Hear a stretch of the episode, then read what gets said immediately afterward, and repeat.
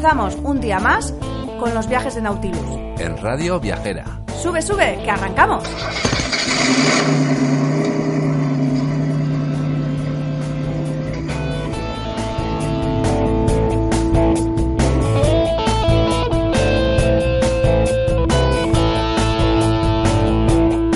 Y no nos queda nada para estrenar la primavera. ¿Sabéis dónde nos lleva Nautilus de ruta? A Holanda, país de los tulipanes.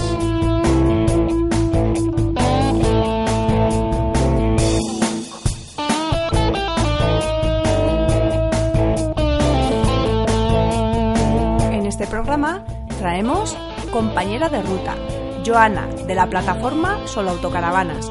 Nos hablará de cosas tan interesantes como el intercambio de autocaravanas. No os lo podéis perder.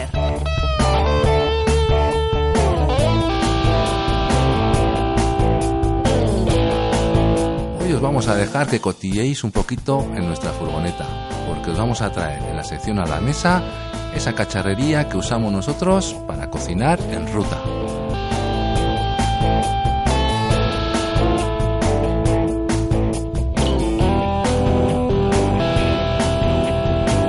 Y la primavera está a caer, y ya se sabe, la primavera la sangre altera.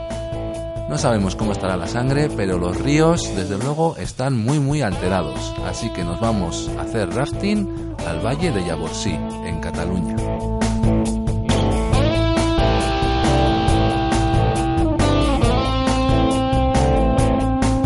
Y recuperamos nuestra sección Lecturas de Carretera, que la verdad la teníamos un poquillo aparcada, para traer en esta ocasión no un libro mm, que nos ayuda a preparar los viajes, sino una novela que nos ayudará a ambientarnos en este viaje a Holanda.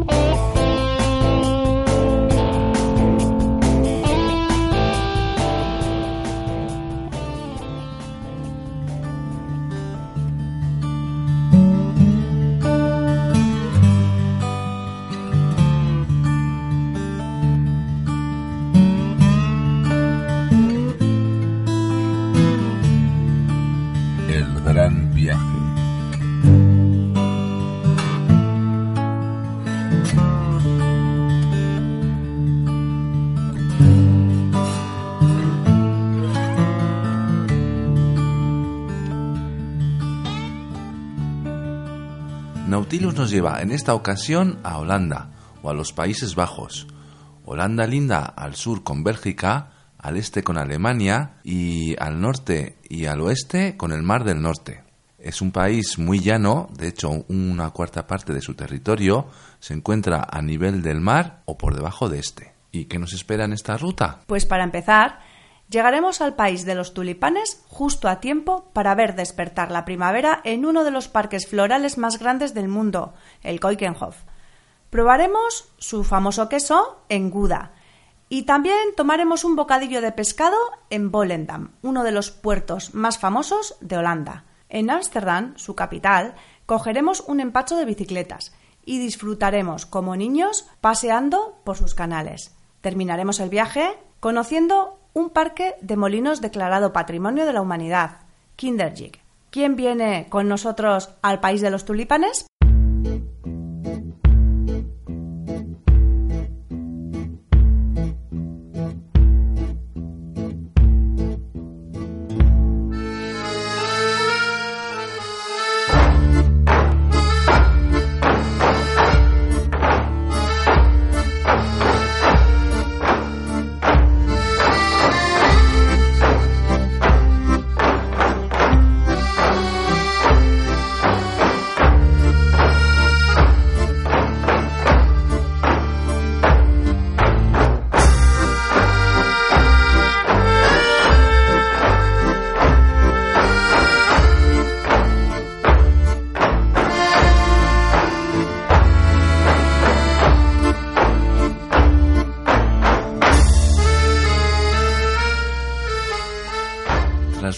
Unos días por Bélgica, cruzamos la frontera con Holanda y llegamos a nuestra primera parada, Gouda. Este pueblo holandés es conocido por su queso, el queso Gouda, que es considerado el queso holandés por excelencia y representa el 60% de la producción quesera de Holanda. Su mercado de quesos es uno de los pocos auténticos que quedan en el país junto con el de Edam y Alkmaar. Bueno, es una pena que nosotros hiciéramos este viaje en Pascua, en Semana Santa, porque realmente el auténtico mercado de Guda eh, suele celebrarse, es una, como una, una ceremonia folclórica, y suele celebrarse desde finales de junio hasta finales de agosto todos los jueves por la mañana en la plaza. Y bueno, se ve cómo transportan eh, los quesos, que son bastante curiosos también, muy, muy amarillos por fuera y con una forma bastante definida, redonda. Los transportan eh, como a la antigua y son pesados. Después también hay una especie de subasta, todo esto allí en, ¿no? en, en la plaza. Pero bueno, pues como nosotros no pudimos disfrutar de aquel espectáculo, lo que sí hicimos fue visitar los principales puntos de interés de, de Guda.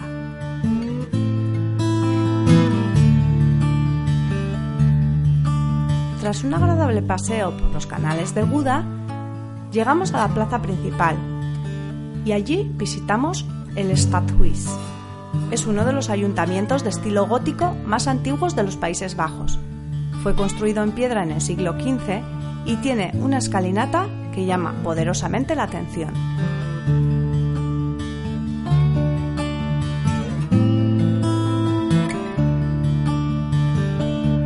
En el otro extremo de la plaza se encuentra el Gustevag, que es el edificio donde se pesaban los quesos. Servía como mercado cubierto destinado especialmente a la compra y venta de los quesos producidos por los granjeros de los alrededores. Hoy día es monumento nacional y funciona como museo del queso, además de seguir con la función de venta del producto. La verdad es que nosotros entramos aquí un poco empujados por la curiosidad y otro poco empujados por el chaparrón que nos estaba cayendo en ese momento. Y vimos enseguida que lo tenían todo muy bien organizado. Primero explicaban las diferencias entre unos quesos Gouda y otros existían quesos curados desde los tres meses hasta los tres años. Después mm, ofrecían una pequeña cata, unos trocitos para que probaras y bueno, pues eh, vieras las diferencias, los gustos y finalmente te daban el tiempo pues para que te decidieras por alguno. Y la verdad es que todo el mundo picaba, nosotros incluidos, porque compramos unos cuantos eh, pedazos de queso. Dejamos Guda para acercarnos a uno de los puntos clave de nuestro viaje, la capital, Ámsterdam. Nos alojaremos en el Gasper Camping. Ahí pasaremos tres días, que es lo que va a durar eh, la visita a la ciudad. Este camping es muy agradable, tiene hermosas parcelas muy verdes y es muy tranquilo, por lo menos en Semana Santa, que es cuando estuvimos nosotros. Y algo muy importante, la parada de metro queda tras un breve paseo de 10 minutos. Desde esa estación hasta el centro de la ciudad se tarda luego 30 minutos más eh, de viaje en metro. Eh, nos parece una muy buena opción y muy cómoda pues para visitar Ámsterdam. La capital de Holanda impresiona por muchas razones. Sus escaparates llenos de quesos que parecen sacados de un juego simbólico de niños. Los puestos del mercado de flores, donde se ofrece la mayor colección de bulbos que nadie puede imaginar. Sus canales, por donde se pasean barcas que cruzan bajo puentes repletos de bicicletas, y esas cortinas que se corren en indiscretas ventanas del barrio rojo. Son suficientes razones para visitar Ámsterdam, ¿verdad?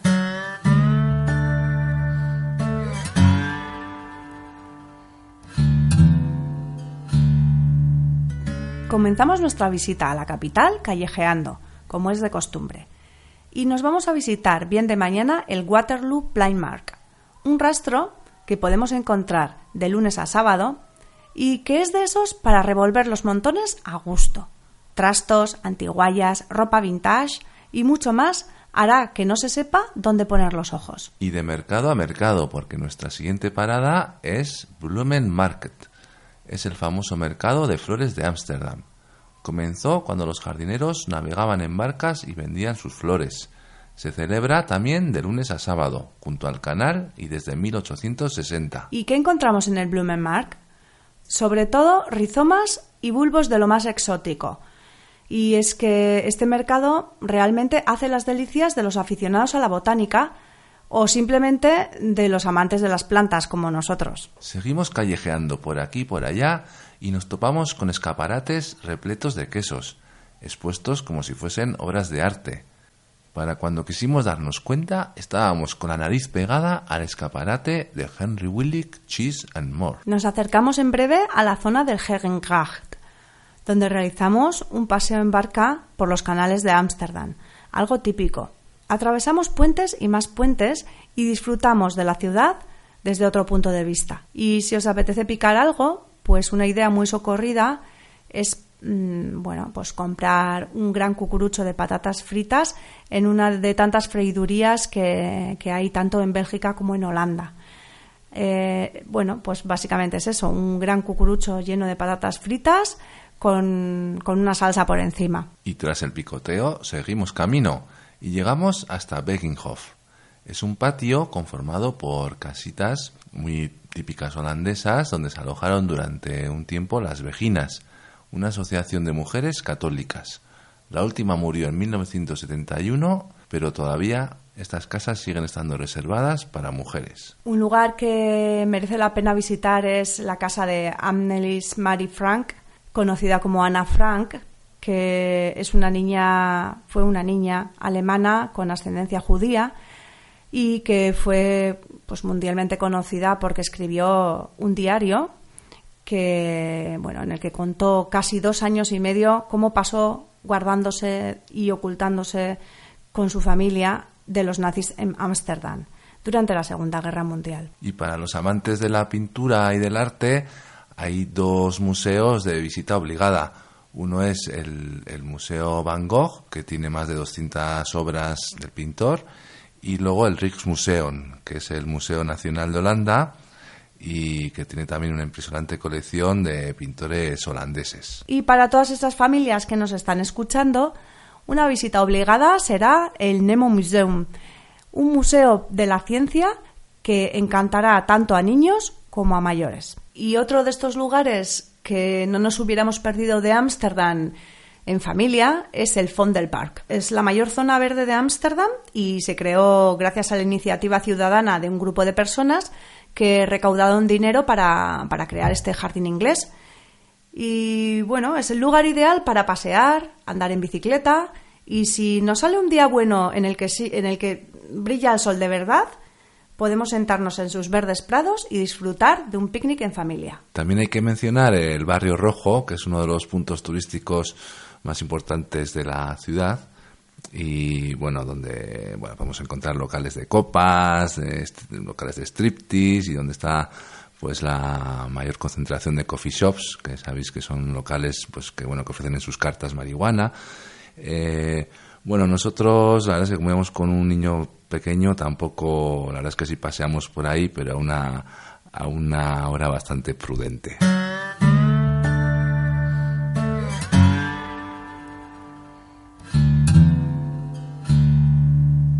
Dejamos Ámsterdam y conducimos 40 kilómetros escasos para llegar hasta el pueblo de Lisse, donde nos espera uno de los parques florales más grandes del mundo, el Keukenhof. Keukenhof significa jardín de la cocina y la verdad es que este parque es una pasada. Si viajáis a Holanda en primavera, es una visita que nadie, o sea, no os podéis perder.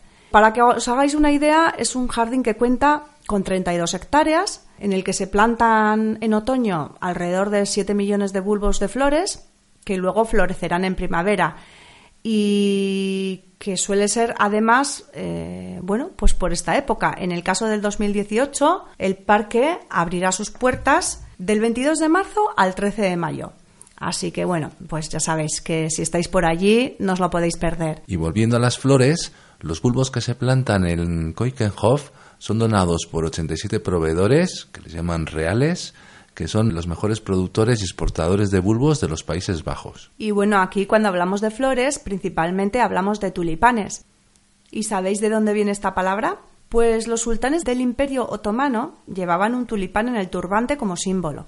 Así que la palabra tulipán viene de la palabra persa que se utilizaba para denominar el turbante. Pero en este parque no creáis que se plantan los tulipanes al tuntún, No, no, está todo muy pensado. Eso es. De hecho, cada año eligen un tema para, para el parque y, por ejemplo, el año que estuvimos nosotros, el tema central era Polonia. Y, por ejemplo, pues, pues habían hecho un mosaico gigante hecho con tulipanes que bueno, eh, representaban la, imagen de, la imagen de, de, Chopin, Del, músico, y, bueno, todo así, ¿no?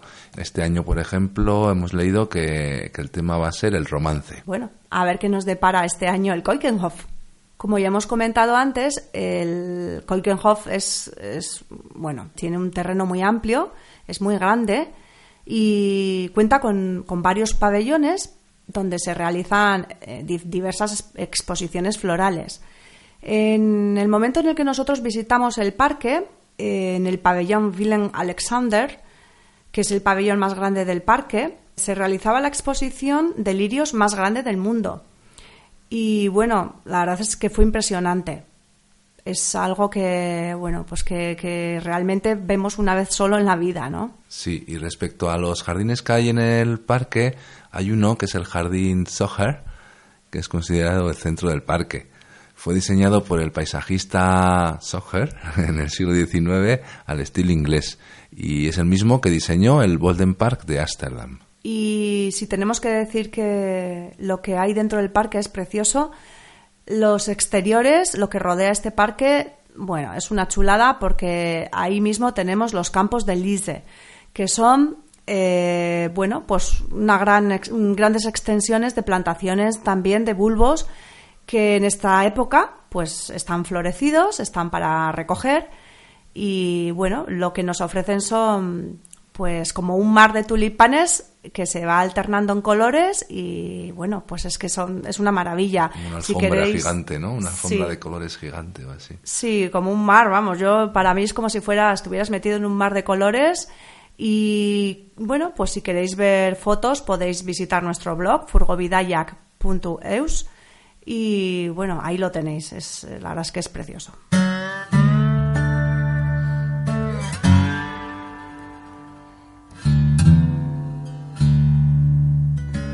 Otra visita que no podemos perdernos, muy cerca de Ámsterdam, si nos dirigimos unos kilómetros hacia el norte, es Volendam. Volendam es un antiguo pueblo de pescadores situado a orillas del Ichelmer y, bueno, pues sus, típicas casas junto a los canales, los pequeños puentes levadizos y el ambiente marinero que se respira al pasear por su puerto hacen que, bueno, que esta visita no nos deje indiferentes de ninguna de las maneras. La mejor manera de disfrutar aquí es paseando por su animado puerto, sacar unas fotos de sus preciosas casas de madera o de los barcos atracados, y, cómo no, tomar unos bocadillos de pescado en alguno de los numerosos puestos que nos encontraremos a nuestro paso. Y continuamos nuestra ruta para llegar al siguiente destino, el pueblecito de Marken.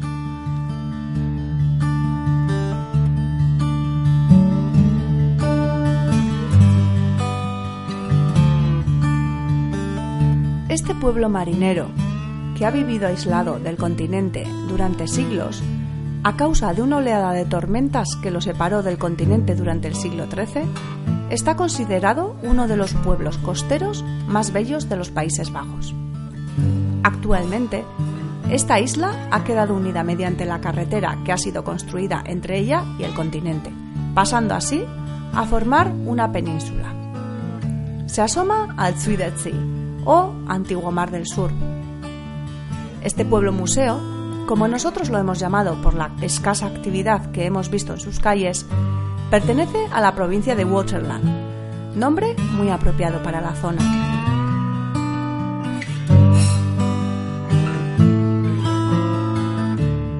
Bueno, yo creo que tenemos que aclarar qué es esto de pueblo museo, aunque es verdad que ya muchos de nuestros oyentes se lo habrán imaginado. Cuando llegamos a Marken nos encontramos un pueblo Mm, precioso, lleno de rincones encantadores, puentes levadizos, casitas de madera, pero nadie, nadie, absolutamente ninguna persona por las calles. Y bueno, la verdad es que parecía un pueblo fantasma y, bueno, pues no, no, no nos dijo, personalmente no nos dijo nada. Hay que decir que esto era en Semana Santa Yo tengo otra experiencia de años atrás, eh, que fui en verano y, hombre, la cosa cambiaba bastante porque sí que había mucha gente, muchos turistas, eh, la gente del lugar vestida con los trajes típicos, pero también no dejaba de quedar eh, muy artificial. Otra razón para llamarlo pueblo museo es que nada más llegar te encuentras con que hay una esplanada, que es un parking, y no hay ningún otro lugar para aparcar, así que te metes allí y te cobran. Te cobran lo que es una entrada, te cobran por aparcar y te dan, eso sí, un plano con la información correspondiente del lugar. Tras dejar Marken, nos dirigimos nuevamente hacia Ámsterdam y antes de llegar a la capital nos encontramos con el precioso pueblo de Sanse Schans. Sí, la verdad es que, bueno, nos vamos de un pueblo museo a otro pueblo museo.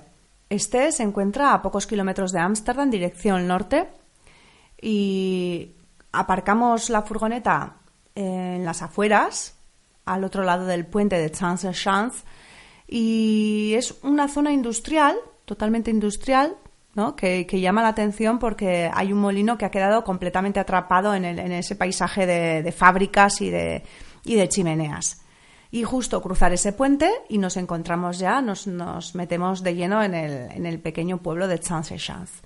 Este fue un antiguo centro industrial del siglo XVII con molinos de viento que procesaron materias primas de las antiguas colonias y elaboraron productos como cerveza, papel, aceite, mostaza, pintura.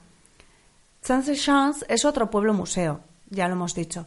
Cara al turismo, lo presentan como una zona de conservación al aire libre que se puede visitar, eso sí, este sin entrada, y que además está habitada. Aunque a nosotros no nos pareció eso, porque no percibimos que hay movimiento, no hay gente, está prácticamente todo cerrado, y los talleres y las casas pues están, bueno, pues como hasta cierta hora, ¿no? Eh, luego se ve que la gente cierra las puertas y dentro no hay vida. Así que, bueno, ponemos un poco en duda esto de que sea un pueblo realmente habitado. El pueblo Comprende un barrio de casas tradicionales, un antiguo astillero, una quesería, una vaquería, un taller de zuecos donde se puede ver cómo los trabajan, aunque nosotros no lo vimos, no tuvimos esa oportunidad. Y es verdad que sí tiene una buena cantidad de molinos. Eso sí, para hacer eh, las típicas fotos de molinos de Holanda, eh, un sitio ideal. Sí, es un sitio espectacular y bueno, porque además los, los molinos son especialmente coloridos, que eso sí que igual nos llamó bastante la atención en otros lugares de Holanda, en algunos sí son coloridos, pero en otros son, eh, bueno, pues eh, bastante monocromos, digamos, ¿no? Y para terminar esta ruta por Holanda, ya de camino a casa nos desviamos un poco y ya en los alrededores de Rotterdam eh, visitamos el famoso parque de molinos llamado Kinderjik. Kinderjik es un parque que agrupa 11 molinos que fueron declarados Patrimonio de la Humanidad y que pueden visitarse tras pagar una, entrada. Se recorre en esta visita un sendero que se asoma a los canales y que une mm, digamos, eh, que une todos estos molinos, ¿no? Podemos ir caminando y visitando cada uno de estos molinos. Están, digamos, los, molinos todos un poco en fila eh, eh, al, borde del canal y también la, foto y la estampa es, es, muy bonita. Sí, la verdad es que es un sitio precioso, con mucha, con mucha magia y el final, un final espectacular para este viaje. Y ha llegado el momento de poner un poco de música. Os dejamos con Jacques Brel, que era, no era holandés, era belga, pero nos dejó esta canción dedicada a la capital holandesa.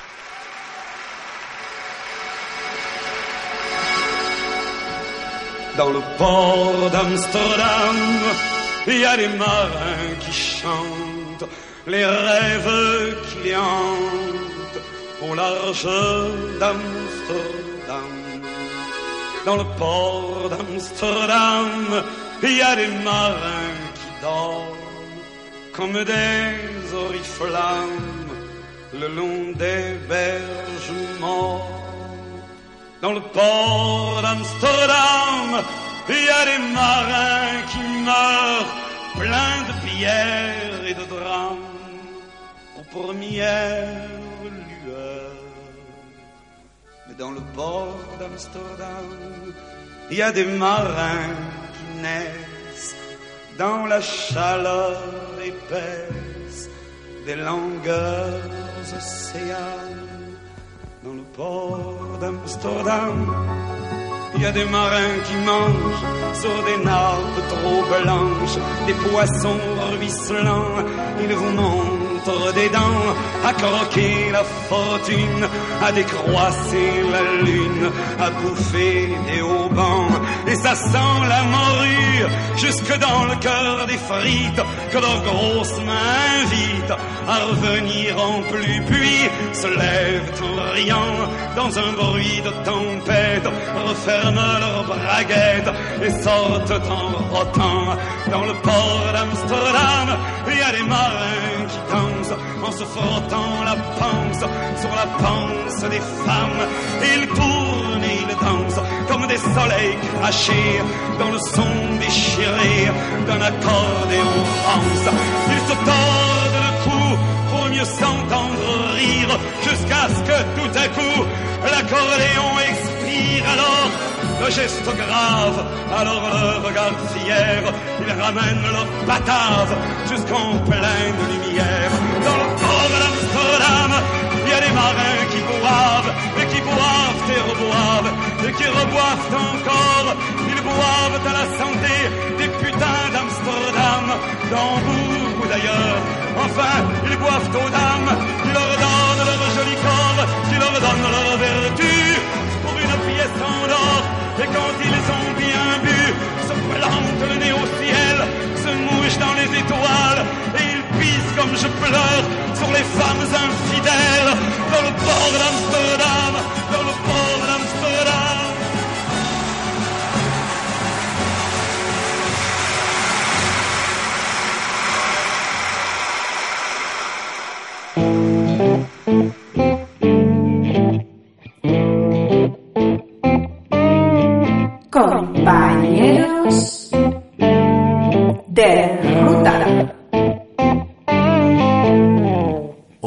Hasta Pamplona, en Navarra, para charlar con nuestra compañera de ruta, Joana, de soloautocaravanas.com, un portal dedicado a la venta y alquiler de autocaravanas. Buenas, Joana. ¿Qué es y cómo surge Solo Autocaravanas? Hola, Oyarza. Eh, soloautocaravanas.com es un portal especializado en venta y alquiler de autocaravanas y campers. Es un buscador especializado en el cual puedes buscar de- por distribución, por características, por kilómetros, por precio. ¿Cómo surge? Pues buscando nuestra segunda autocaravana vimos que no había ningún buscador en el cual se anunciaran solo autocaravanas y campers. ¿no? Nosotros queríamos una distribución muy concreta y teníamos que ir de, bu- de buscador en buscador haciendo clic en cada una y viéndote todas las fotos con la pérdida de tiempo que también suponía. Entonces nos decidimos a nada, a lanzar soloautocaravanas.com para que el usuario pueda encontrar lo que busca. Y bueno, pues aunque parece que está de moda viajar en autocaravana, nosotros queremos pensar que detrás de este boom del autocaravanismo hay algo más. Eh, cuéntanos, ¿qué aporta a una familia, desde vuestra experiencia, este modo de viajar que no aporta ningún otro? Bueno, viajar en autocaravana yo no creo que sea una moda, sino creo que es un estilo de vida que une a gente de diferentes sectores y de diferente condición. Y una de las cosas que me gusta a mí en la autocaravana es que tú te bajas de la autocaravana o, de- o del camper, hablas con pues, el compañero de autocaravana de al lado y no sabes si es médico, si es electricista, da igual, no hay clases. ¿no? Y eso me gusta. Y luego como familia, pues creo que se hace familia porque al final estás con, en un espacio muy reducido, tienes que convivir realmente se da la convivencia. Además no tienes los quehaceres diarios de pues lavadora, plancha, etcétera y ese tiempo pues se lo dedicas a lo que quieres y a quien quieres. Ajá. Y, y realmente creo que, que es un valor añadido que no encuentras en ningún otro sitio. ¿Y qué recomendarías? ¿Alquilar o comprar? El- bueno, al final, si nunca has viajado en autocaravana, pues sí, sí que se puede comenzar con el alquiler para que vivas la experiencia y veas si realmente te gusta, ¿no? Eh, la realidad es que las autocaravanas no son muy accesibles porque económicamente son bastante caras, entonces pues sí que creo que, que se debe probar antes a ver si te gusta esa experiencia, ¿no? Ahora, estoy segura que te va a gustar y que acabarás comprándote una porque es el sueño de muchos igual que es el nuestro. Sí, sí, Yo creo que nosotros solemos decir que el que prueba repite. Sí. Así que sí, sí. Y, Y yo también siempre, además cuando me preguntan, pues si tú por qué te gusta la autocaravana, yo digo, mira, tú cómprate lo que sea, lo que puedas, pero algo con lo que salir. Porque en el momento que, que, sales es cuando te cambia la perspectiva también y como te gana, pues al final generas energía, ¿no? Otro tipo de energía positiva, te cargas las pilas. Bueno, además eh, os hemos estado investigando un poquito antes de haceros la entrevista y sabemos que tenéis un blog. ¿Qué podéis contarnos sobre el blog? Bueno, pues el blog eh, es coleccionaexperiencias.com donde ponemos viajes y bueno viajes y rutas en autocaravana y también cosas que creemos interesantes. Eh, pues del blog te puedo contar que es mi regalo de los 40 años para mí. Y yo siempre de pequeña había querido ser periodista de viajes, según mi madre, no lo soy. Y vi que eh, que necesitábamos para apoyar el portal de solotocaranas.com un blog y dije, bueno, pues me voy a lanzar con un blog. Lo lancé un poquito con un poco de miedo porque pensaba que no iba a poderle dedicar mucho tiempo y tampoco sabía lo que me iba a conllevar. Y todo ese, he recibido gratificaciones. Tenemos muy buenos números. Eh, me gusta mucho escribir y compartir pues las rutas con otros compañeros que nos leen y otros posibles usuarios de autocaravanas y, y la verdad que me siento muy cómoda y está siendo una grata experiencia. Bueno, bueno, pues ahí podemos encontrar otra, otra buena fuente de inspiración para, para, las rutas, ¿verdad? Sí, ideas no me faltan, la verdad. Yo siempre pensando en salir. Muy bien, sí, así, así. en viajar en libertad, Eso que decimos nosotros. Sí. Bueno, y mm, también hemos, bueno, hemos estado viendo un poquito en vuestro blog, hemos leído que existe eh, tal como ocurre con las casas, la posibilidad, la posibilidad del intercambio de autocaravanas. Y eso, la verdad es que nos sorprendió bastante. Eh, es algo bastante desconocido para nosotros. ¿Cómo funciona? Eh, hace cuatro o cinco años nos contactaron, bueno, habíamos puesto un anuncio nosotros previamente de a ver, era una página, a ver que me explique, perdón. Era una página que creo que en el blog la tengo, que no me acuerdo el nombre, pues podías insertar tu autocaravana y podías eh, pues decir a dónde querías viajar, ¿no? Entonces nosotros pusimos a cualquier lugar del mundo, porque la verdad que siempre aceptamos propuestas, es lo mejor que te sorprendan, ¿no? En vez de decidir, lo mejor es que te sorprendan.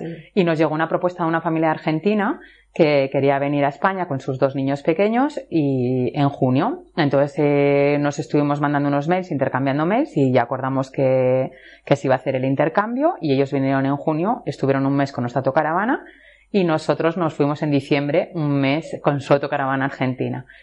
Y ha sido una experiencia súper bonita porque aparte del intercambio de autocaravanas y de conocer otro país, se ha dado unos lazos muy estrechos entre las dos familias. Ay, qué bueno. Hemos conocido una familia estupenda que pues que bueno que nos ha ayudado en nuestro viaje allí eh, enseñándonos sitios también no turísticos han sido súper anfitriones aparte de nosotros coger autocaravana seguimos siendo amigos a día de hoy eh, y, y la verdad que la experiencia fue muy positiva en cuanto a las dudas que puede tener la gente en cuanto a cómo se hace pues en caso de que ocurra algo lo que estas cosas no nosotros hicimos un contrato por el cual eh, cada uno asumía la franquicia en caso de que pasara algo. La franquicia del seguro. De acuerdo. Sí por si había algún accidente con que no quieras pues a veces las cosas suceden. a veces ocurren y bueno no es culpa de nadie muchas veces no que esas cosas nunca se hacen queriendo ni mucho menos pero... eso es. Entonces eh, hicimos un o sea, un contrato en el cual si ocurría algo pues nos hacíamos cargo o se hacían cargo de la franquicia del seguro. Eso.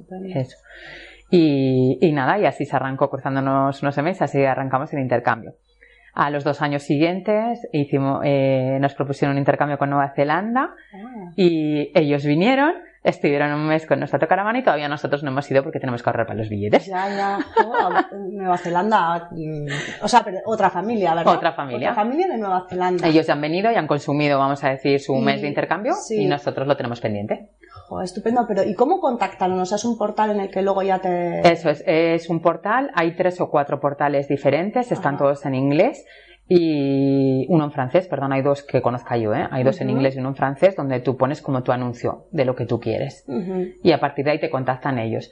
Nosotros con el primer intercambio sí que nos que contactaron muchas familias, pero con unas condiciones muy curiosas, ¿no? Porque eh, pues o no te dejaban niños que llevar, así claro, nosotros tenemos dos, evidentemente no vamos con ellos sin ellos a ningún sitio. Y otros que nos propusieron que nos dejaban su autocaravana en Florida, pero que no la podíamos mover del camping. Ah, estupendo entonces, ¿dónde viajas? ¿Qué he visto de Florida? El camping.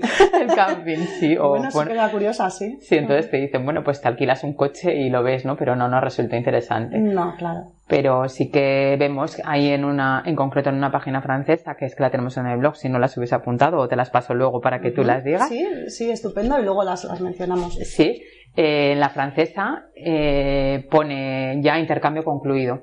¿No? Entonces, si os entráis, ya veis que se realizan un montón de, intercambios, o sea, de páginas que, o sea, de anuncios que ya pone ya está, ya lo han conseguido. Eso. Se, ha hecho. se suelen utilizar normalmente con Canadá y con Nueva Zelanda es con lo que más... ¡Oh! Se nos están poniendo los dientes muy largos.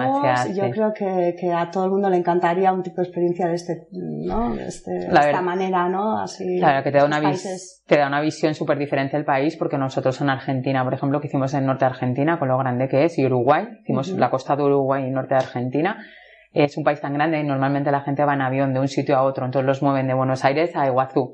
Pero claro, ir en travesía, lo que es por la carretera, te da otra visión del país. Claro. Y todos los paisajes. Y luego aparte yo creo que al que te aporte el extra ese de conocer una familia, que tengas anfitriones en el país, el contacto humano, ¿no? Ese que siempre decimos que nos gustan los viajes. un plus. Es un, plus. Un plus que, que, no se paga. Un lujo. Un lujazo. Estupendo. Bueno, Joana, pues muchísimas gracias por habernos eh, acogido aquí en, vuestra oficina y pues nada, que vaya muy bien, solo autocaravanas. Sí, gracias a vosotros, nada, por venir hasta aquí y nada, y buena ruta. Sí, nos vemos en la carretera. Exacto, muy bien. Bueno, bueno, pues qué interesante esto del intercambio de autocaravanas. Pues sí, la verdad es que a mí me ha hecho reflexionar y, quizás un poco maquinar ideas. Vamos a dejar las, las direcciones de las que hablaba Joana por si alguno está interesado.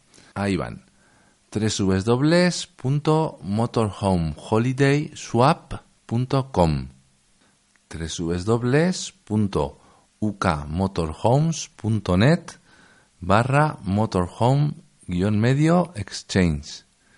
Y la última, que esta es la que está en francés, http dos puntos doble barra y sin sell con dos L's punto free punto fr barra punto htm. Esta es complicada, pero las podéis encontrar bueno, en el blog de Solo Autocaravanas.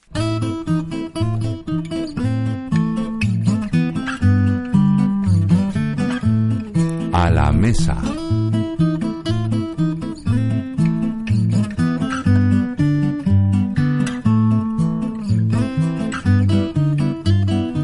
Hoy en la sección a la mesa no vamos a hablar sobre platos típicos. Tampoco os vamos a dar ninguna receta furgonetera. Ni siquiera os vamos a hacer una recomendación de ese restaurante al que iríamos sí o sí. Pero lo que sí vamos a hacer es dejaros que fisguéis en nuestros armarios para que conozcáis nuestro set de cocina furgonetero. La primera joyita de nuestro set furgonetero es la plancha. No de planchar, evidentemente, ¿eh? sino de, poner alimentos y cocinarlos. Es algo que no, no falta nunca dentro de nuestra furgoneta porque nos viene muy bien durante los viajes cuando queremos comer carne o pescado, comprar en los mercados o en una lonja o en una carnicería que, encontremos mm, por el camino y después pues lo, hacemos en la plancha. Eh, generalmente solemos coger una noche de camping para la ocasión y nos ponemos allí a la tarea.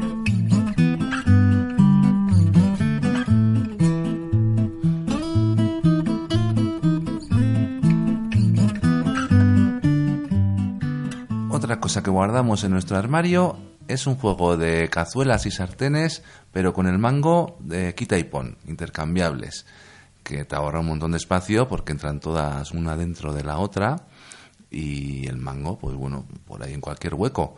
Es algo que lo descubrimos hace no demasiado tiempo y que, es genial para, pues para ahorrar espacio en la furgoneta y poderlo usar para otras cosas.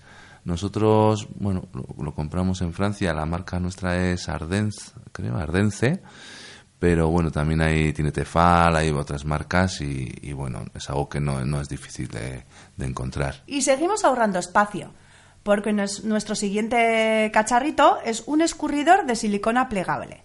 No tiene asas, no es de esos que tiene una asa larga, sino que tiene como una especie de agarraderos a los costados y la verdad es que es una gozada, porque todos los furgoneteros y furgoneteras sabemos que la pasta y el arroz pues es un plato que se repite bastante en la furgo y que además es muy socorrido. Así que esto pues nos viene muy bien para preparar este tipo de platos. Y también de silicona hay unos, unas cestas que nosotros usamos también para bueno, pues para llevar los cacharros a fregar, que, que, bueno, que también son plegables y también pues te ahorra un montón de sitio.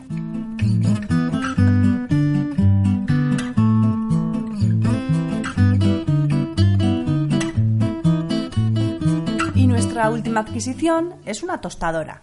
Una tostadora muy especial porque es como una especie de chapa de metal que se coloca sobre el fuego y tiene unos hierros que se arman y sobre ellos se tienen que colocar las rebanadas de pan para tostarse.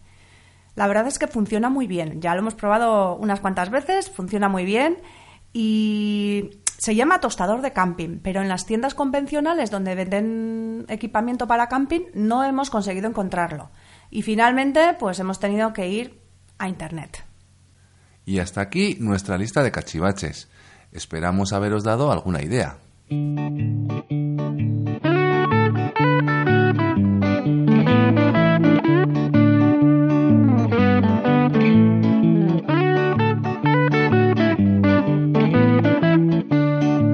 Escapada en familia.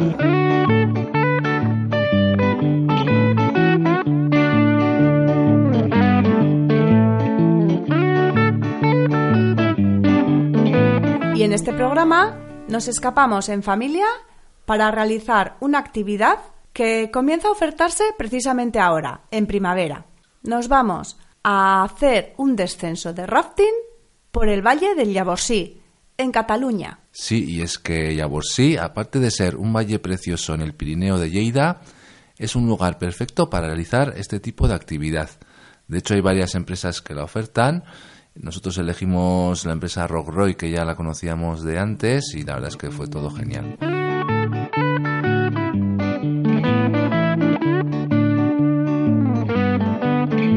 Venga, vamos a enfundarnos el neopreno.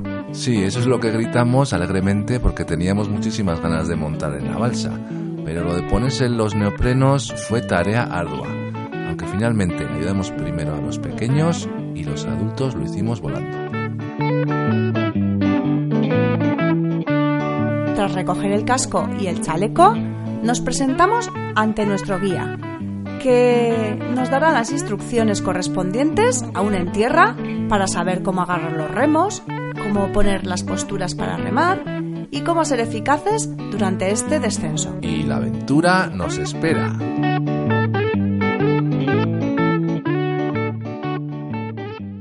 Comenzamos esta aventura en el tramo final del río Noguera Payarés, a los pies de la preciosa ermita románica del siglo XII de Nuestra Señora de Arboló.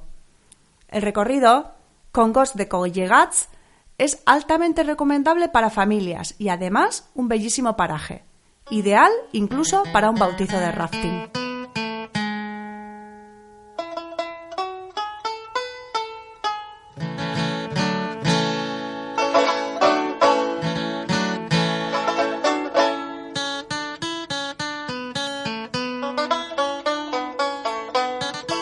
Aunque al principio fuimos suave, enseguida empezó a ponerse el descenso emocionante y encontramos nuestro primer rápido, la banana.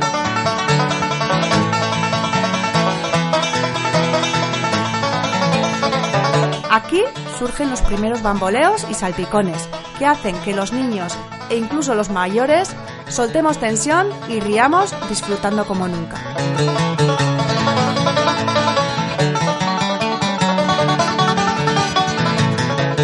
Más tarde pasamos por debajo de un bonito puente románico perteneciente a la localidad isalina conocida como Jerry de la Sal.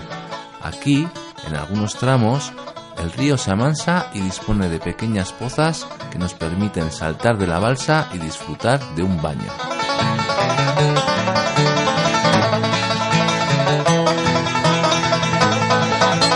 Continuamos y nos enfrentamos al rápido llamado Serpiente, que conseguimos sortear con destreza gracias a la habilidad de nuestro guía dirigiendo la balsa y el grupo. Se las sabe todas. Finalmente, llegamos al tramo más espectacular del recorrido, el paso de Collegats. Es una pasada correr junto con el río entre paredes de más de 100 metros. Incluso vemos un par de atrevidos escaladores. Es un lugar realmente bello que podemos apreciar desde un ángulo privilegiado, el propio río.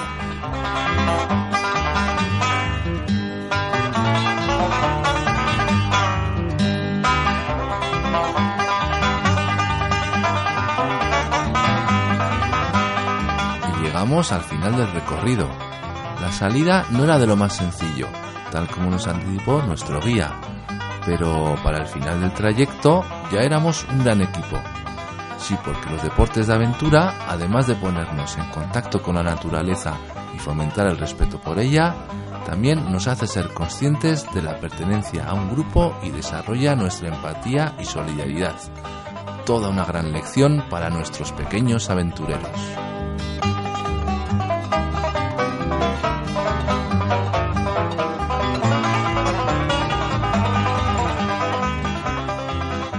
Podemos hacer si queremos pasar un fin de semana en familia por esta zona, en Pallars Sobirá? Pues sin moverse demasiado, Llavorsí tiene un precioso casco antiguo donde la calle principal, Carrer Mayor, y su coqueta plaza, Plaza de la Iglesia, son las protagonistas indiscutibles. Otra idea genial sería visitar las salinas de Jerry de la Sal y disfrutar de un estupendo baño en el río. Y por último, para compensar los nervios y los picos de adrenalina de nuestro descenso en rafting, podemos realizar un tranquilo paseo en kayak por el incomparable marco del embalse La Torrasa. ¿Qué familias?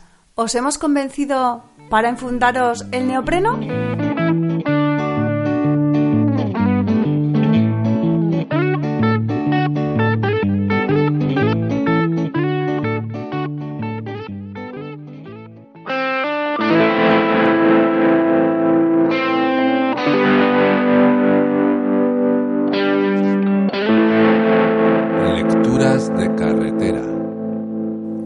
Para esta sección, como ya habíamos dicho, no traemos un libro que nos ayuda realmente pues, a preparar las pernoctas o a, visitar lugares, sino que traemos un libro ligado a la literatura que nos va a ayudar a ambientarnos en, nuestro viaje, concretamente en el de Holanda, y se titula La habitación de Esther.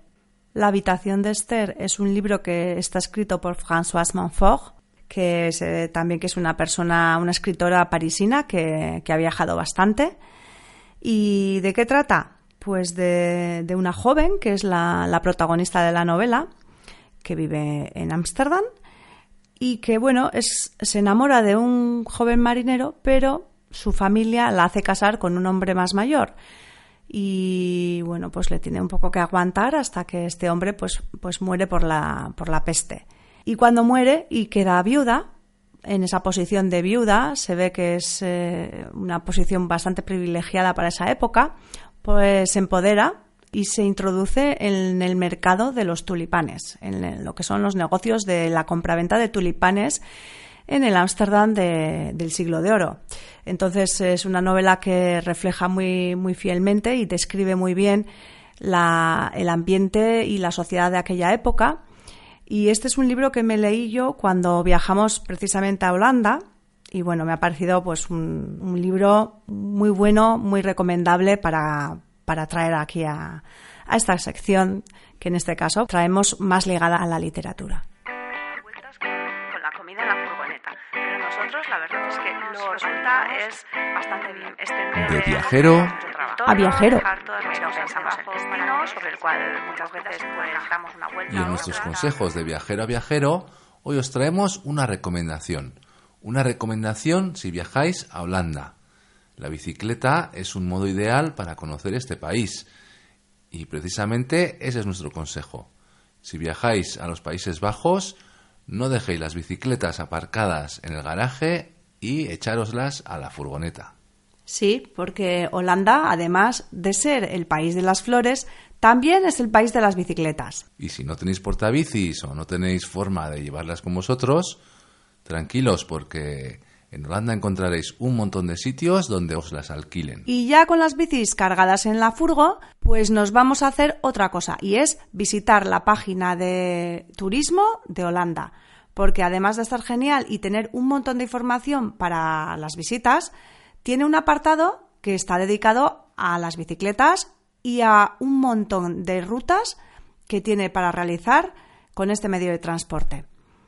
Casi todas eh, son circulares, están explicadas mediante un mapa y te indica los kilómetros, de dónde se parte y además las etapas donde puedes dormir y qué, y qué puntos de interés hay para visitar. Sí, las eh, rutas, bueno, realmente están pensadas para hacer concertadas pagando, pero bueno, yo creo que con la información que viene ahí, pues podemos hacerlas un poco a nuestro aire, ¿no? Sí, por nuestra cuenta, eso es. Y por si no te hemos convencido, nosotros insistimos.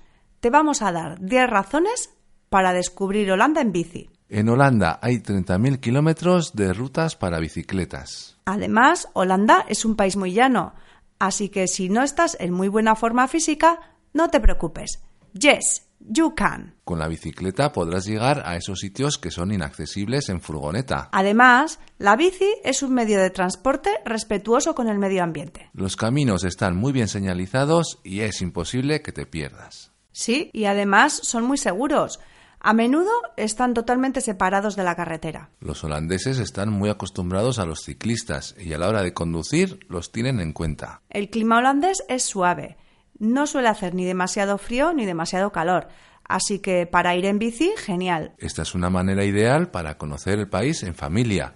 Los pequeños se lo pasarán en grande. Y por si todas esas razones fueran pocas, andar en bici es muy saludable. Y vamos llegando al final del programa.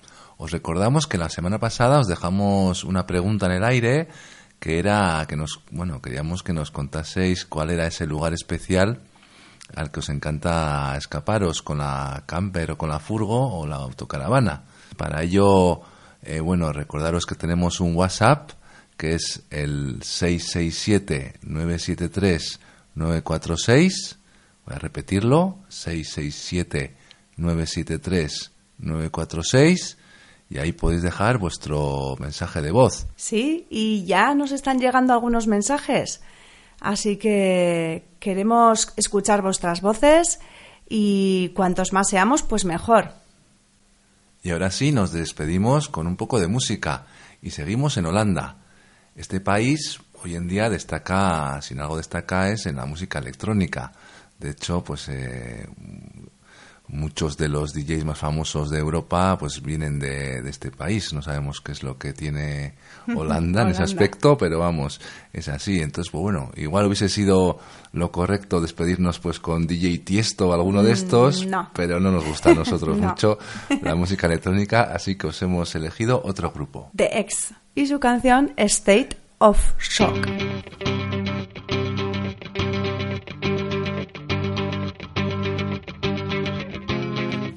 Y aquí ponemos punto y final a otro programa de los viajes de Nautilus. Este ha sido nuestro noveno programa. Los martes van que vuelan. Os recordamos que podéis descargar este programa y los anteriores en iVoox, iTunes y Spotify. Y que podéis complementar la información que habéis escuchado hoy eh, entrando en nuestro blog. www.furgovidayak.eus Debéis escribirlo con B y latina y K al final.